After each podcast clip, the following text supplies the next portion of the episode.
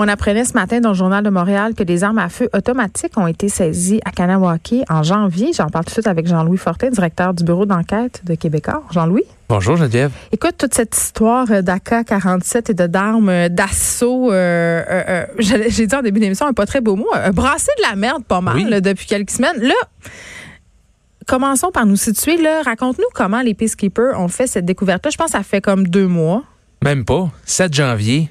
C'est tout récent. Tu sais, quand François Legault disait plus tôt cette semaine, euh, on a des informations qu'il y a des AK-47, des armes d'assaut sur la réserve, puis ça a mis un peu le feu aux poudres. Mais les hein. gens ont trouvé ça maladroit. Ben, les gens, il y, en a qui, ont dit, si c'est une, vraie information, c'est de l'info stratégique, pourquoi t'en parles comme ça? D'autres qui disaient, il exagère, c'est pas vrai qu'il y a des AK-47. Là, ce qu'on se rend compte, c'est que ça, ce que les Peacekeepers ont trouvé en janvier, ça lui donne raison. Peut-être pas des AK-47, mais certainement des armes de guerre. 7 janvier, euh, les Peacekeepers parlent d'un communiqué sont en anglais, the traffic stop, donc on peut penser un arrêt, de, un, un, un, contrôle de routine. Là, vous voulez vérifier l'identification du véhicule, permis de conduire, etc. Euh, Il n'y avait aucun soupçon sur ce véhicule, c'est un hasard. Un hasard selon euh, ce qu'ils nous disent. Un hasard. Et euh, donc euh, rouvre les portes du véhicule, se rend compte qu'il y a plusieurs armes à l'intérieur. Deux hommes qui viennent de l'extérieur de la réserve. Donc on peut penser peut-être qu'ils venaient, venaient faire une vie raison. Oui, parce qu'il y aurait du trafic d'armes euh, à Kanawake. Ben, je veux pas mal parler, mais c'est quand même quelque chose qui s'assure. Bon, oui, c'est un, un, secret de polichinelle. C'est ça. au fil des années, il y a beaucoup d'armes illégales qui ont été saisies euh, sur la réserve. Donc, deux hommes qui viennent de l'extérieur, euh, les policiers poursuivent leur enquête, ça les mène à une résidence sur la réserve. Et là, on trouve et là, c'est pas n'importe quoi. Quand on parle d'une MP40, hein, c'est une mitrailleuse légère, euh, la fameuse MP40 que les forces allemandes utilisaient pendant la Deuxième Guerre mondiale. C'est redoutable. Euh. C'est pas une arme de chasse, non. Tu vas pas à l'orignal avec ça, Geneviève. Là. Non, je te oui, Alors, euh, deuxième chose, une point .50, qui est une mitrailleuse très lourde qui peut véritablement faire un carnage sur, un, champ de bataille. Et ben, finalement, une Tech 9, là, qui est euh, une arme, euh, je te dirais, plus de gang de rue, semi-automatique, relativement légère. Donc, euh, ce sont certainement. Donc, évidemment, c'est illégal de posséder euh, euh, ces armes-là et de les revendre dans le contexte où. où Mais est-ce qu'on sait justement qui qui se rend là pour acheter ça? Tu parles peut-être de gangs de rue ou Ah ben oui, c'est clairement destiné au marché noir. Là. Euh, et, on ne connaît pas vraiment la provenance de ces armes-là. Euh, c'est quand même inquiétant. oui, effectivement. Donc, que, ça a été saisi seulement un mois, un mois et demi avant que François Legault euh, fasse sa déclaration, est-ce que c'est l'information que M. Legault avait ou est-ce qu'il y a eu des informations, des renseignements? À l'effet qu'il y en avait qu'il s'en trouvait ailleurs sur la réserve. Hmm. Euh, bon, on peut, on peut, on ne peut que spéculer, mais ça montre encore une fois que on joue un peu sur des mots cette semaine. Là. Quand M. Deere, qui était le représentant euh, des Mohawks, disait euh, il n'y a pas d'armes aux barricades. Oui, mais là, pas aux barricades, mais dans le sous-sol, par exemple. Effectivement. et, et, la, photo qu'on a publiée sur le site web du Journal de Montréal ou dans l'édition papier est assez évocatrice. Là. Donc, non seulement il y avait ces trois armes euh, destructrices, il y avait sept armes de poing également, il y avait des vias d'argent, il y avait des munitions. Donc, euh, un beau un beau kit de crime organisé ou de ou de gang de rue. Mais ben, un beau kit aussi pour que peut-être qu'on n'ait pas envie d'intervenir de façon armée pour pas que ça dégénère.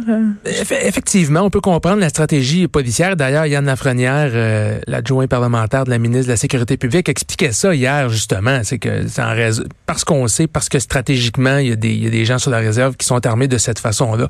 On ne veut pas risquer, par exemple, qu'un policier de la Sûreté du Québec euh, soit blessé euh, ou pire. non, puis il y a quand même euh, certains autochtones, et là, vraiment, je souligne là, au crayon gras, certains, pas tous, autochtones qui ne reconnaissent pas le pouvoir d'Ottawa, qui ne reconnaissent pas le pouvoir de la police. Donc, Dieu sait ce qui pourrait arriver là, si on rentrait là avec des guns. Ça, serait, ça serait vraiment jeter l'huile sur le feu. Il y a effectivement euh, un, risque supplémentaire qui est ben calculé à ce moment-ci par le gouvernement du Québec et par la Sûreté du Québec. Mais là, comment on va s'y prendre? Parce qu'on est comme dans une impasse.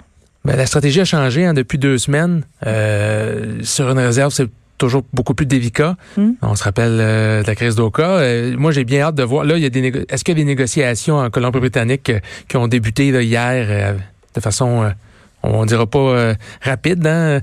Il y a eu des, des du serrage de main puis des champs autochtones. On va voir si en fin de semaine ça va progresser, mais présentement, Geneviève, il faut le dire, la, barricade, je sais même pas si on peut l'appeler barricade, ne pose pas de problème à la circulation. Non, c'est juste un statement, ils sont là. Effectivement. Et je pense que la Sûreté du Québec est pas pressée de euh, d'intervenir ou de faire dégager les gens de là, À la limite, on peut très bien tolérer ça pendant plusieurs jours. On, on, serait C'est vraiment une manifestation. Oui, effectivement, effectivement.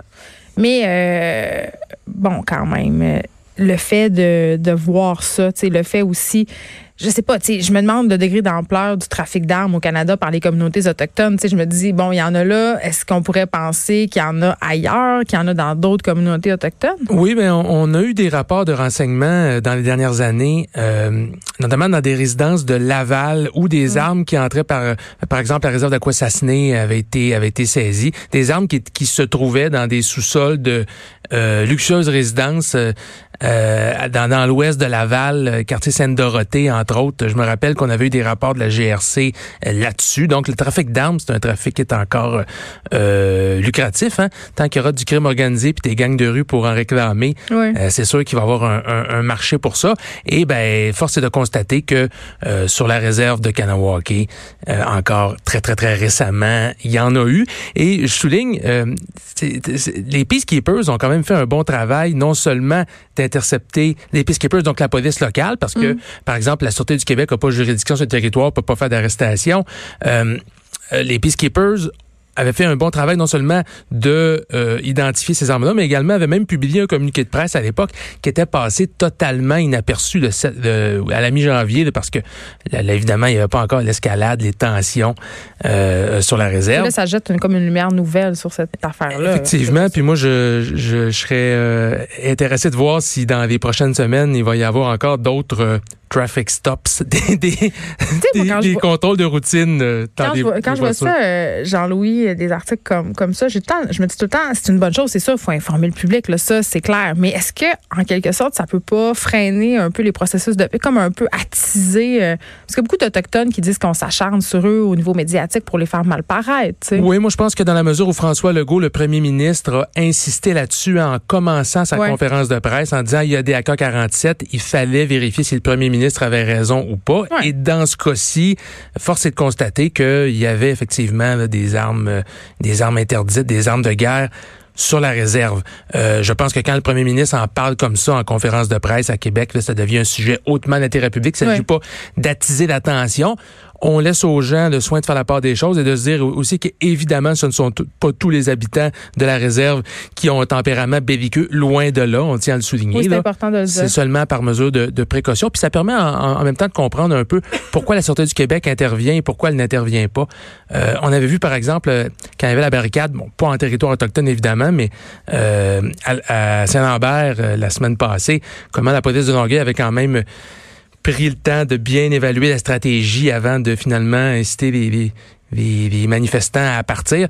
La stratégie policière, c'est pas aussi facile que ça a l'air. Parfois, on parle beaucoup. Oui, on est beaucoup, gérants d'estrade, mais oui, dans les faits, euh, quand on parle à des sources policières, à des euh, à des euh, des gens qui ont commandé les opérations, il y a toujours sous-pesé le risque et eux, eux nous le disent.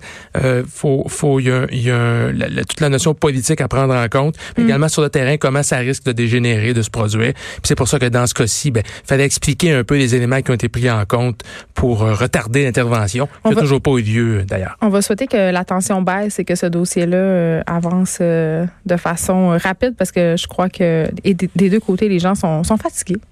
Effectivement, effectivement, il serait peut-être temps de passer à autre chose. Jean-Louis Fortin, merci, directeur du bureau d'enquête de Québécois. On peut lire ce texte-là dans le Journal de Montréal et aller regarder cette fameuse photo qui parle d'elle-même. Qui vaut mille mots, oui. effectivement. Merci beaucoup.